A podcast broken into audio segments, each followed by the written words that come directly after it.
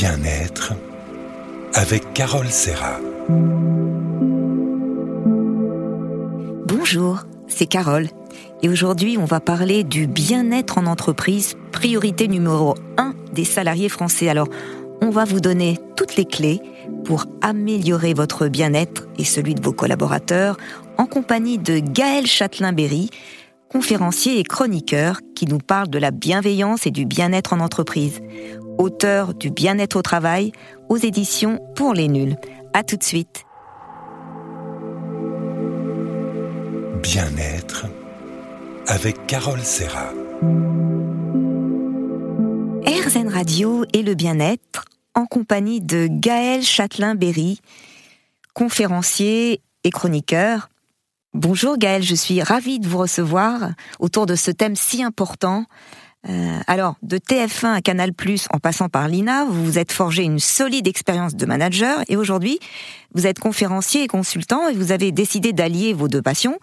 Et vous dites que lorsqu'on vous demande la clé du bien-être au travail, vous ne répondez jamais car il n'y a pas de réponse universelle. Il y en a des millions. Alors c'est vrai, quel salarié pourrait s'épanouir en travaillant sur une chaise qui lui fait mal au dos, dans un endroit peu éclairé, mal aéré, avec un manager qui le malmène du matin au soir? Personne, c'est évident. Mais justement, c'est trop évident. Alors pourquoi le bien-être au travail doit être une évidence, Gaël Alors ça doit être une évidence parce que on vit dans un pays, en France, qui est censé être le, pays du savoir-vivre, du bien vivre, du bien-être. Et paradoxalement, nous sommes numéro 2 mondial du burn-out. Il n'y a que le Japon qui nous bat. En fait, alors je suis désolé, je vais peut-être déprimer les auditeurs, mais en fait, 10% d'entre eux ont fait ou vont faire un burn-out. C'est énorme. Euh, c'est absolument gigantesque, c'est-à-dire qu'au moment où je vous parle, 2,5 millions et demi de personnes sont en burn-out. Pour les personnes qui ne savent pas ce que c'est un burn-out, c'est littéralement on explose de l'intérieur, on ne peut plus rien faire. C'est pas une dépression, hein. c'est vraiment et c'est pas un virus qu'on attrape, c'est euh, du surmenage et à un moment le corps dit et le cerveau dit stop. Et donc le bien-être c'est une évidence parce que bah, rien ne mérite de souffrir ou de se faire mal et surtout pas le travail en fait. Tout à fait. Alors quels sont nos besoins et nos attentes dans la vie professionnelle? Alors ils sont et comme vous le disiez très justement, ils sont très variables en fonction des personnes. En tout cas, je peux difficilement répondre à la, à la question du quels sont nos besoins, parce que chaque personne a une réponse. Par contre, les choses dont on n'a pas envie, je crois que personne n'a envie d'aller travailler avec une boule au ventre le matin. Personne n'a envie euh, le soir de se sentir épuisé, d'avoir mal au dos, d'avoir mal à la tête ou mal aux yeux. Personne n'a envie d'avoir le sentiment de passer à côté de sa vie personnelle parce qu'il y a un engagement trop fort dans le travail. Donc en fait, c'est plutôt, je réponds toujours en creux à cette question et un peu par l'absurde quand on me dit oui, mais le bien-être c'est un détail. Je fais ok, mais est-ce que tu as vraiment envie du mal-être? Personne répond ah oui, moi le mal-être j'adore. et en fait, c'est à partir du moment où on fait ce raisonnement par l'absurde, tout de suite ça va mieux. En tout cas, on a tous envie de bien-être au travail et euh, le manager, il, a quand même son rôle à jouer. Il augmente la performance des salariés, il permet d'attirer les, talents dans l'entreprise, il augmente la rentabilité. On a tous besoin d'avoir un, manager euh, reconnaissant. Alors, le management, c'est le manager, c'est le rôle le plus central et je le dis souvent et pardon s'il y a des managers qui écoutent, mais on a parmi le pire management au monde. Et pourtant, j'ai fait une grande école de commerce. Sur trois ans de cette grande école, j'ai eu une heure de cours de management. On n'apprend pas le management en France. Et les entreprises, et c'est un des effets positifs de la pandémie, les, entreprises ont commencé à comprendre qu'il fallait former les managers. Et donc, je vois vraiment la tendance des entreprises qui disent Ah, bah, les managers proximité ont un impact gigantesque sur le bien-être au travail. Absolument gigantesque. Je pense qu'on a toutes et tous connu, si on a un certain nombre d'années d'expérience, cette petite boule au ventre de dire Oh là là, je vais aller travailler avec cet abruti qui va encore me faire des reproches, qui va encore me gueuler dessus. Bref, toutes ces choses-là. Et donc, euh, à l'inverse, avoir un bon manager, c'est un vrai plaisir au quotidien de se sentir reconnu, de sentir que ce qu'on fait est utile et qu'on fait partie d'un écosystème qui est valorisant à titre personnel. Mais tout à fait. Cette reconnaissance dont vous parlez des managers, elle est essentielle. Ça permet de, oui, de réduire le, le stress, d'être reconnu pour son travail. Moi, en tant que sophrologue, je reçois des gens en burn-out. Pourquoi? Parce qu'ils sont pas reconnus. Ils ont beau faire, beau travailler, euh, beau faire des heures supplémentaires, jamais de merci. Et ça, ça crée le burn-out. Alors, je ne sais pas si vous savez, Carole, mais une des premières sources de démotivation en France, c'est un truc de dingue. Et ça fait des années que j'en parle, et personne en entreprise n'est conscient de ça. Ce sont les petites incivilités, et notamment le fait de ne pas dire bonjour. Et j'ai rencontré un manager une fois qui, euh, pas, j'ai pas rencontré un manager, quelqu'un d'une équipe qui me disait, mon manager ne me dit jamais bonjour le matin. Et je dis, mais il faut lui demander pourquoi. Et donc elle demande pourquoi. Et elle me renvoie le mail en disant, eh ben, mon manager m'a dit, ben, je vais dire bonjour à l'équipe d'à côté parce qu'ils sont sympas. Mais vous, je ne vous dis pas bonjour parce que ça ferait trop copain-copain. Donc on a des raisonnements qui sont absurdes parfois et ça crée du mal-être. Complètement. Merci Gaël, on se retrouve dans un instant. Bien-être avec Carole Serra. RZN Radio et le bien-être, toujours en compagnie de Gaël Châtelain-Berry. Alors Gaël, le bien-être d'hier n'est pas celui de demain. Le bien-être d'Émile Zola du, au 19e siècle n'est pas le même que celui de nos jours. Il y a une évolution des exigences. Hein bah, heureusement, effectivement, euh, au temps d'Émile Zola, le bien-être, ça tenait à est-ce que je vais manger ce soir et est-ce que je vais avoir les moyens de nourrir ma famille.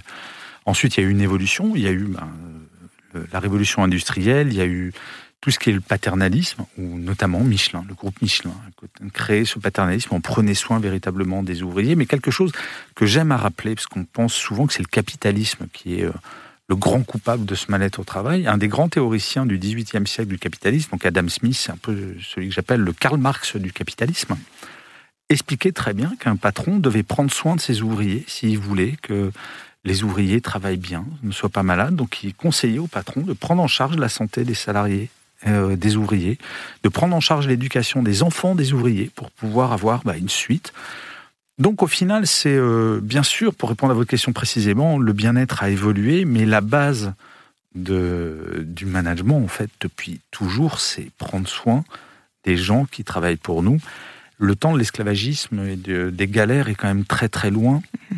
Euh, alors, j'ai pas des statistiques précises sur combien de galériens mouraient sur les galères, mais, mais en tout cas, bien sûr, ça a évolué. On est passé de quelque chose de très utilitaire, gagner de l'argent, à petit à petit, et notamment dans le courant des années 60, à vouloir euh, ben, des loisirs, à vouloir euh, avoir du temps pour soi, pour sa famille. Donc, on évolue petit à petit, mais la base même, in fine, reste, reste toujours la même, c'est-à-dire se nourrir intellectuellement et physiquement et j'aime bien ce terme, prendre en charge euh, chaque personne dans l'entreprise, euh, prendre en charge son humanité, en fait. Alors, qu'est-ce qu'un salarié efficace? Oh, la grande question. Oui. Euh, pendant, longtemps, Gaël, on pensait qu'un salarié efficace devait travailler beaucoup, beaucoup, atteindre ses objectifs. Là, là il est efficace à 100%. Alors, le problème, c'est qu'on mesurait souvent l'efficacité au nombre d'heures passées au travail. Et là, tout à l'heure, j'étais dans une conférence et je parlais de ça justement sur euh, la grille de lecture, parfois, c'était oh là là, qu'est-ce qu'il est motivé? Il est arrivé à 8h30, il n'a pas levé ses fesses de son fauteuil jusqu'à 19h. Qu'est-ce qu'il est motivé et impliqué? Sauf que maintenant, toutes les études montrent qu'un salarié qui ne ferait pas une pause toutes les heures, bah, en fait, va avoir son intellect qui va baisser petit à petit. Mais on a quand même ce rapport au temps et le côté présentéisme qui est lié à l'efficacité, alors que on se rend compte que l'efficacité, c'est j'ai des objectifs, j'atteins mes objectifs. Et si j'ai atteint mes objectifs à 16 heures, j'ai le droit de partir à 16 heures sans entendre cette célèbre phrase qu'on a toutes et tous entendue une fois dans une carrière. Bah dis donc, tu prends ton après-midi? Et ça, c'est un non-sens. L'efficacité, c'est atteindre des objectifs clairement fixés. Malheureusement, peu de managers fixent des objectifs clairs aux équipes. D'ailleurs, il y a Fiat dans ses usines au Brésil, il demande aux salariés, euh, au moment de l'embauche, de choisir entre trois boutons. Alors le vert, quand on se sent bien pour travailler, l'orange. Si on se sent moyen, moyen, et le rouge, ça va pas du tout. C'est quand même incroyable. Mais et 80% des ouvriers ont appuyé au moins une fois sur le bouton rouge. oui, c'est ça. Sur une année, c'est 80% des salariés qui ont appuyé au moins une fois. Et en fait, ce que ça montre, c'est que Fiat a compris qu'un ouvrier qui aurait dormi, par exemple, une ou deux heures parce que son petit dernier a fait ses dents, il va pas être efficace. Il risque de faire des erreurs, beaucoup plus d'erreurs que s'il était en pleine forme. Et donc, en fait, c'est un intérêt commun et parfois, quand je parle de bien-être au travail, de bienveillance, on me dit ah oui, mais si c'est pas sincère, si c'est au service de la rentabilité, ça n'a pas d'intérêt. En fait, ça sert les intérêts de tout le monde, à la fois celui des ouvriers, parce que si je suis pas en forme, j'ai envie qu'on prenne ça en considération, et l'entreprise me verse un salaire pour être efficace. C'est vrai, Gal. enfin on va reconnaître que le salarié est un être humain. voilà, merci, on se retrouve dans un instant. Bien-être avec Carole Serra. RZN Radio et le bien-être, toujours en compagnie de Gaël Châtelain-Berry. Alors, Gaël, quel impact la pandémie a-t-elle eu sur notre rapport au travail? Alors, ça a eu un impact absolument gigantesque que beaucoup de gens ont réalisé que, oh tiens, je peux avoir une vie personnelle. Euh, je pense à une dirigeante qui m'a qui m'a avoué et dit euh, de façon très sincère qu'elle avait découvert le plaisir de dîner avec ses enfants grâce à la pandémie. Et que maintenant, ben, elle revenait chez elle beaucoup plus souvent pour dîner avec ses enfants. Alors, ça peut sembler très caricatural comme exemple, mais beaucoup de gens ont découvert ce plaisir ben, d'être à la maison, d'être avec sa famille, de trouver un meilleur équilibre entre la vie personnelle et la vie professionnelle. Et c'est quelque chose qui va laisser des traces parce que mmh. ma génération, donc la génération de ceux qui ont commencé à travailler au siècle dernier, avait un petit côté esclave quand même euh, d'une certaine manière par rapport à notre travail. C'était la priorité. Maintenant, ben, la pandémie nous a enfin fait prendre conscience, à nous les Français, parce que ce n'est pas le cas dans le monde entier. Je pense aux Suédois où c'est très différent. Mais en tout cas, en France, on a enfin pris conscience que notre vie perso avait une importance. C'est quand même extraordinaire que grâce au confinement, on redécouvre le plaisir de dîner avec ses enfants. Euh, et en fait, si je suis bien dans ma tête, je serai plus positive. C'est ça la prise de conscience de la part du salarié. Euh, voilà. Heureusement, euh, un salarié en télétravail, euh, est-ce qu'il est moins productif? Parce qu'on se pose cette question. Alors, déjà avant la pandémie, on a eu beaucoup de statistiques pour montrer que, en fait, en télétravail, on est beaucoup plus productif qu'en présentiel. Et ça s'explique très simplement. Quand je suis en présentiel, si je pars à 16h, comme je disais tout à l'heure, on va me dire Oh là là, mais tu prends ton après-midi. Donc en fait, si j'ai une tâche à faire, je vais avoir intérêt à la prolonger. Et donc beaucoup de salariés, donc juste pour rappel, hein, un salarié français avant la pandémie passait en moyenne une heure et quart par jour au bureau à regarder des vidéos de petits chats sur YouTube ou à scroller sur Instagram. Une heure et quart par jour. Ben là, quand je suis en télétravail, au contraire, je vais être motivé pour être beaucoup plus productif parce que ce qui vient après, ben, c'est plus de traîner avec ma famille, de parler avec mon compagnon ou ma compagne, de regarder Netflix ou n'importe quel autre média. Bref, je vais être productif parce que ce qui vient après, c'est sympa. Quand on est en présentiel, on est obligé d'étendre et de ralentir notre productivité pour rentrer dans ces satanés horaires de bureau. Tout à fait. Alors, vrai ou faux, Gaël, le télétravail coûte de l'argent à l'entreprise? Euh, Faux. Mais, mais, quelle idée saugrenue Vous voyez toutes ces fausses idées, on a besoin de vous pour, répondre à ces questions. Mais je vais même dire mieux, ça rapporte de l'argent à l'entreprise. Je m'explique. De plus en plus d'entreprises maintenant, je pense à Unilever là, qui vient d'annoncer que pour ses salariés, c'était uniquement 5 jours de présence au bureau. Donc, ce qui veut dire qu'avec les rotations, bah, la taille des locaux va être réduite, les locaux vont être repensés avec beaucoup plus de salles de réunion et moins de, bureaux individuels. Donc, l'entreprise a tout intérêt à ça. Et si on parle de l'environnement, puisqu'on sort de la COP 23, 26, 29, 30, enfin, on sort d'une COP. et le fait d'être en télétravail, ben, on va économiser aussi des transports, donc c'est bon pour l'environnement. En gros, il n'y a pas un seul argument anti-télétravail. Par contre, le télétravail à 100%, c'est aussi mauvais que le présentiel à 100%. Oui, c'est vraiment... ça, ça, réduit toutes les relations. Euh. Complètement. En fait, on, peut arriver à ne pas réduire toutes les relations entre salariés. Il suffit de décider de, de points de rendez-vous euh, imposant, voilà, bah, ce jour-là, tout le monde va se réunir. Euh. Exactement. c'est une question d'organisation, en fait. Et c'est ce qu'a demandé Unilever à ses salariés, ce que font beaucoup d'entreprises, c'est d'avoir des points de rendez-vous, des points de rencontre où c'est, ben, on fait des réunions, on brainstorm, on échange, on construit mais on n'a pas besoin de faire. Enfin, j'ai quelques chiffres un petit peu forts. Un salarié français, un cadre français passe en moyenne par an, passait avant la pandémie 24 jours de 24 heures par an en réunion. Faites le calcul, c'est énorme, tout en sachant que c'est une partie de sa vie. Hein. Oui, tout en sachant que plus de 50% des réunions ne sont pas consacrées au sujet de la réunion.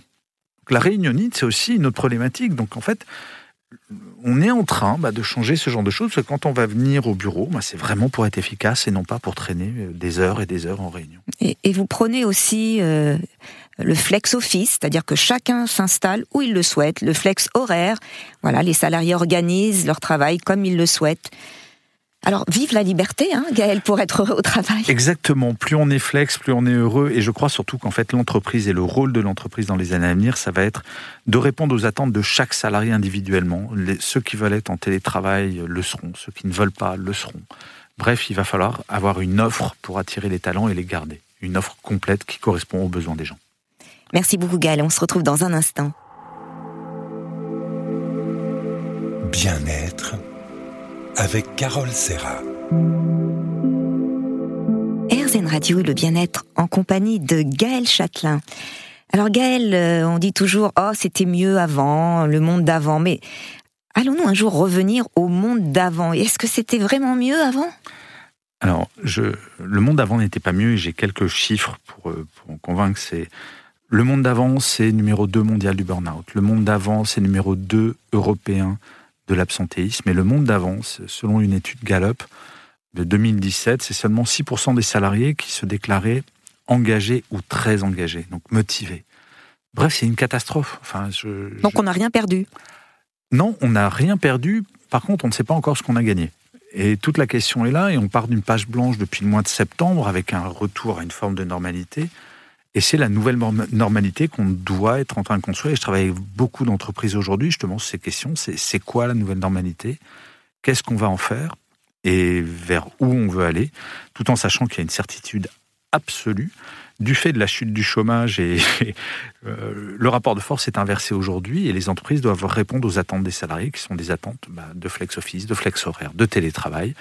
Et les entreprises n'ont pas le choix si elles veulent pouvoir garder des talents essayons de, tirer des choses positives en fait de ce confinement et, merci finalement que l'on revienne plus en arrière. Ah mais c'est terrible à dire et euh, Dieu sait si la pandémie m'a marqué à titre personnel. Parce que, oui, vous avez eu un long Covid. Hein. J'ai toujours un Covid long. Euh, et pour autant, bah, je suis ravi de cette pandémie parce que ça, je travaille sur ces questions depuis des années et des années. Parfois, j'avais un peu l'impression de prêcher dans le désert.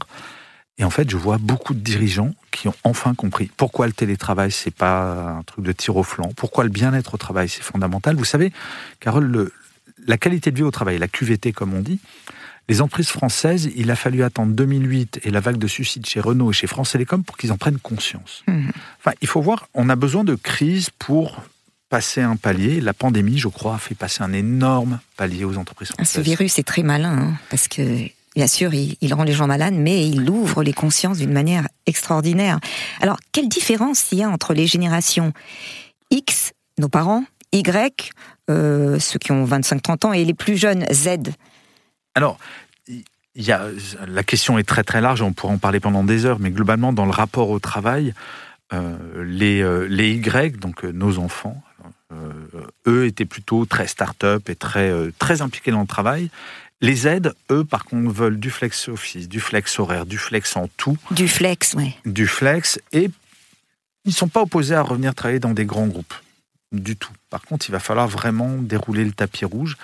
Mais, euh, enfin voilà, ils veulent de l'autonomie, ils veulent euh, du sens, ils veulent se sentir utiles. Enfin, Bref, c'est un peu comme leurs parents, mais c'est exactement l'inverse en fait. Ils, ont vu leurs parents potentiellement faire des burn-out, potentiellement faire des chômages. Il faut avoir conscience qu'il n'y a pas un seul représentant de la génération Y ou Z qui n'ait pas eu un proche dans sa famille pendant son enfance qui n'ait pas été au chômage. Moi, mes parents, quand j'étais petit, personne ne parlait de chômage. J'ai découvert le mot chômage dans mes études. C'était pas dans mon quotidien les générations Y et Z, pour elles, c'est une réalité quotidienne. Enfin, euh, en tout cas, ils connaissent le mot et le monde de l'entreprise n'est pas sympathique pour eux. Nous, on nous a vendu un peu du rêve quand on était petit. Les Y et les Z, l'entreprise, c'est pas un truc sympa. Et donc, il va falloir bah, les séduire pour les faire venir. Comme vous dites, euh, un mot très important, donner du sens, trouver un sens quand on se lève le matin pour aller travailler. C'est ça qui donne l'énergie, la pêche et ne plus avoir de sens. Les gens qui viennent me voir me disent mais j'ai même pas envie d'y aller, de me lever de mon lit. Ça n'a pas de sens. C'est ça que je pense que les managers aussi devraient inciter à, euh, essayer de, donner un nouveau sens au travail euh, de, leurs employés, quoi. Mais même de revenir sur des sur des basiques. Vous savez, tout à l'heure, je, donnais une conférence à la SNCF et euh, et beaucoup de gens acquiesçaient quand je leur dis mais rappelez à vos collaborateurs et collaboratrices l'histoire de votre entreprise. La SNCF, c'est un truc de dingue. Travailler pour la SNCF, c'est un truc de dingue. Mais les jeunes générations n'en ont pas forcément conscience, parce que quand on est dedans depuis 10 ou 20 ans, on se dit, Mhm. bah, je ne vais pas rappeler ce qu'a ce fait la SNCF, je ne vais pas rappeler l'importance dans le quotidien des Français, parce que c'est quelque chose d'acquis, mais il faut revenir sur des fondamentaux. C'est comme je travaille aussi beaucoup avec euh, Pôle emploi, avec la, avec euh, la sécurité sociale. Ces entreprises, enfin, ces services publics, il y a un sens qui est gigantesque. Et il faut revenir parfois sur des fondamentaux, sur des basiques, et rappeler aux jeunes générations à quel point c'est important pour le quotidien des Français.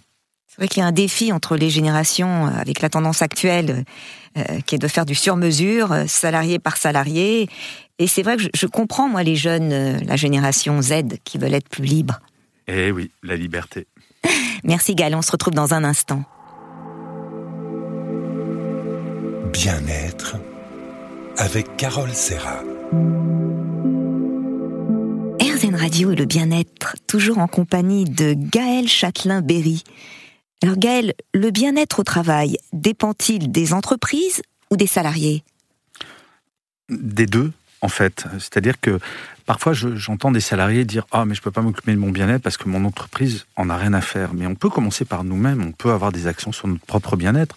Un exemple tout bête. Euh, quand je pose la question dans mes conférences, est-ce qu'il y en a qui sont fatigués quand ils se réveillent le matin? Tout le monde dit oui, à un Mhm. moment. Je dis Est-ce que vous voulez le secret pour plus jamais être fatigué le matin? Ah oui Et puis s'attendent à une recette magique. Je réponds Dormez plus. C'est tout simple. Non, mais c'est tout simple. Et au lieu de regarder de la TV en live, on peut la regarder en replay. Au lieu de regarder L'amour est dans le pré lundi de 21h jusqu'à 23h30, on le regarde le mardi en commençant à 19h. Et donc, on est responsable de son propre bien-être, il faut en avoir conscience, il ne faut pas attendre tout de l'entreprise. Alors ensuite, l'entreprise peut avoir une action, bien, Bien sûr. entendu. Vous parliez en introduction, bah oui, c'est mieux d'avoir un bon écran, c'est mieux d'avoir une bonne chaise, c'est mieux d'avoir un bon éclairage, d'avoir euh, une bonne aération. Tout ça, c'est le rôle de l'entreprise, mais pour autant, même si on est dans une prise qu'on n'a rien à faire de son bien-être, on peut prendre soin de son propre bien-être. Ce qui est important aussi, c'est quand on prend soin de son bien-être, on, on- on apprend à se connaître, euh, à gérer son stress. On peut faire du sport, euh, manger plus sainement, voilà. Euh, Ouvrir un, cahier de la gratitude le soir, on note tous les bons moments de la journée. Ça passe par des petites choses, apprendre à respirer, avoir un bon sommeil. C'est vrai que l'être humain doit se prendre en charge. Complètement, mais c'est, on a quand même tendance, et là je ferai pas de French bashing, mais c'est une réalité. On est quand même des gros enfants gâtés. C'est-à-dire qu'on a un nombre de d'aides absolument incroyable. Il suffit d'aller voir dans d'autres pays. C'est pas pour dire regardez comme c'est pire ailleurs pour être heureux de ce qu'on a, mais malgré tout, c'est vrai qu'en France, on est quand même très aidé, très soutenu. Par contre, la notion du bien-être au travail n'a jamais véritablement été abordée de façon consciente et de dire oui, je peux être acteur de mon bien-être. Parce qu'encore une fois, depuis la Deuxième Guerre mondiale, on attend beaucoup de l'État, on attend beaucoup de plein de trucs, et à un moment, bah, vas-y camarade, tu peux gérer ton bien-être au quotidien. Et c'est, je dis, enfin, j'allais dire, je dis pas que c'est facile, bah si, c'est facile en fait. C'est très facile. Comme dirait le Dalai Lama, l'homme me surprend.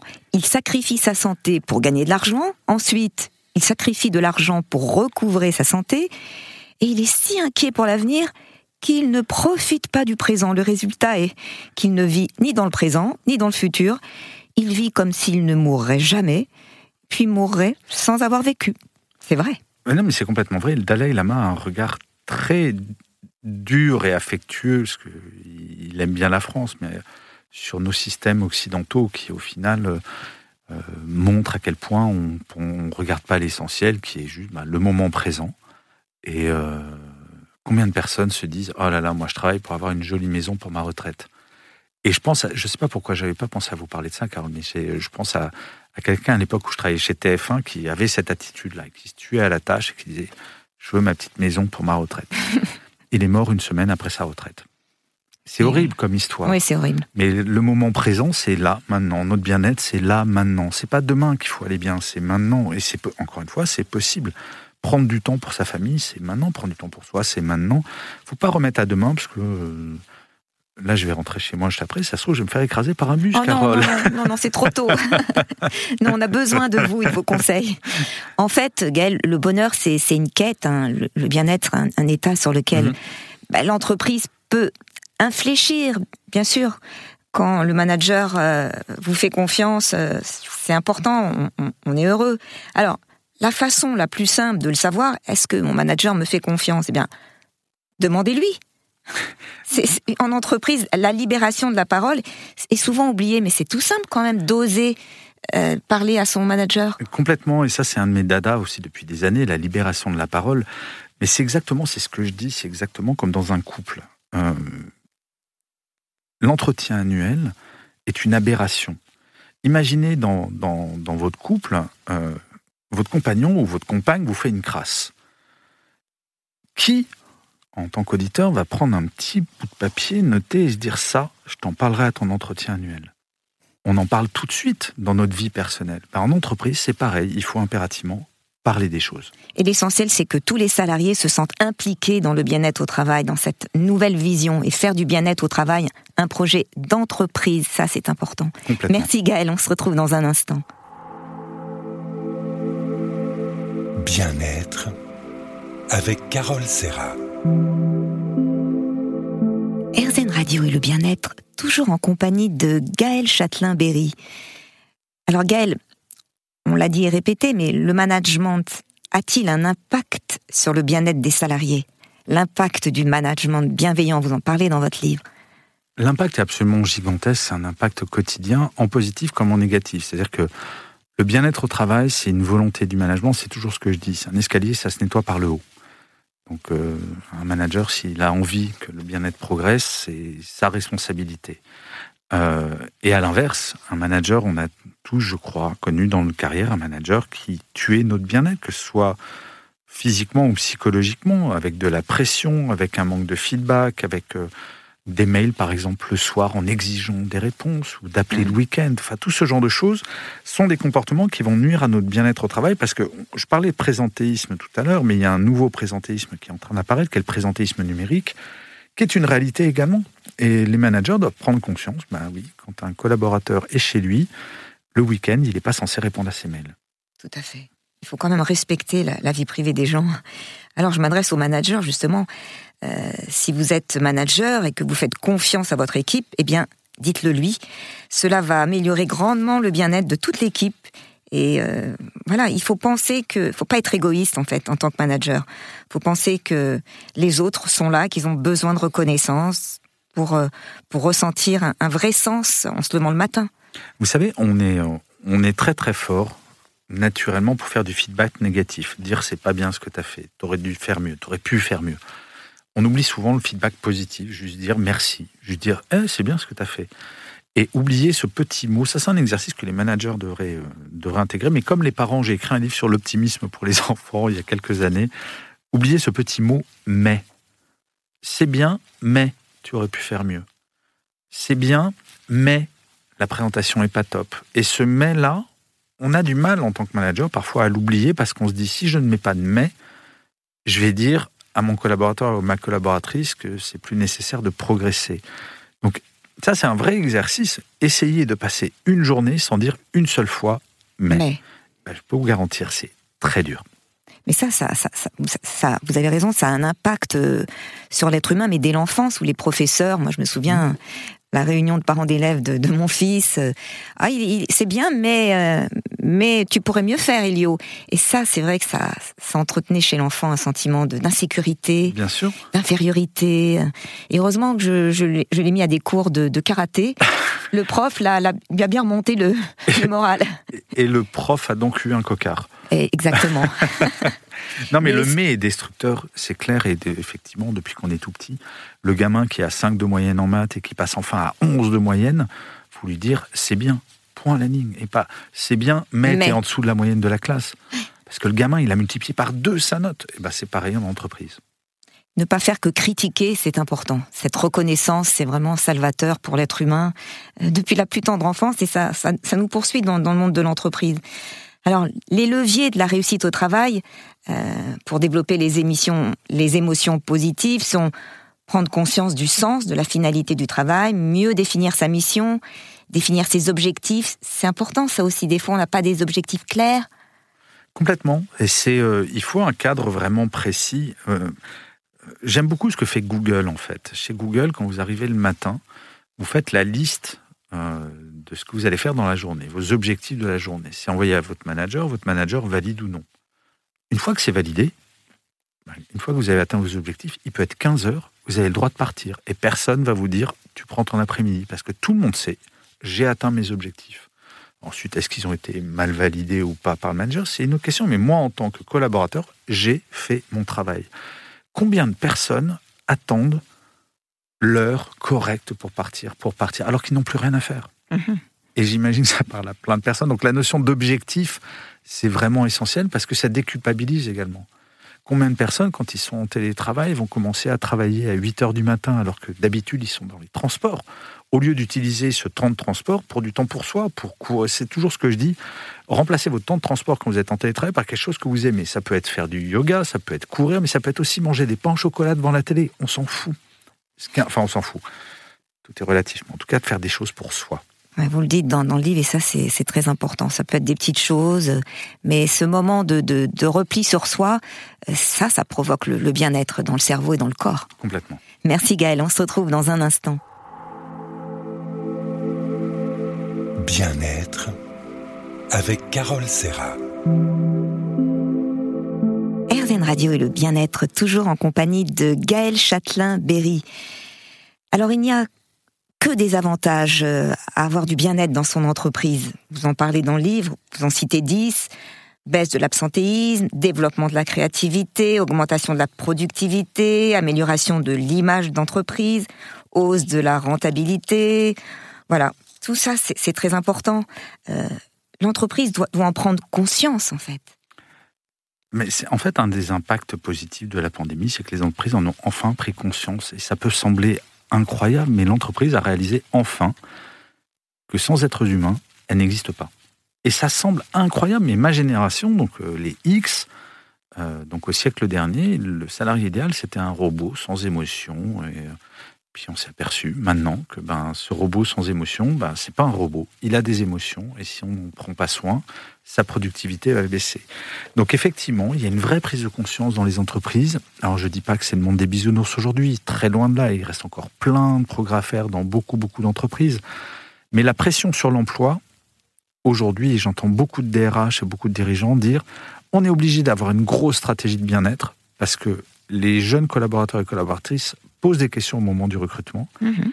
Et si jamais la promesse qu'on fait au moment du recrutement n'est pas tenue, ils partent.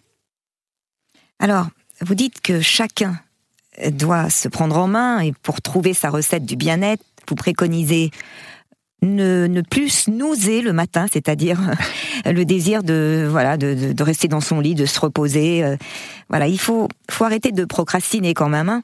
et puis se déconnecter du portable au moins deux heures avant le coucher, c'est quand même la base. Hein. Il y a 44% des possesseurs de smartphones qui dorment avec leur téléphone à côté du lit pour ne rien rater.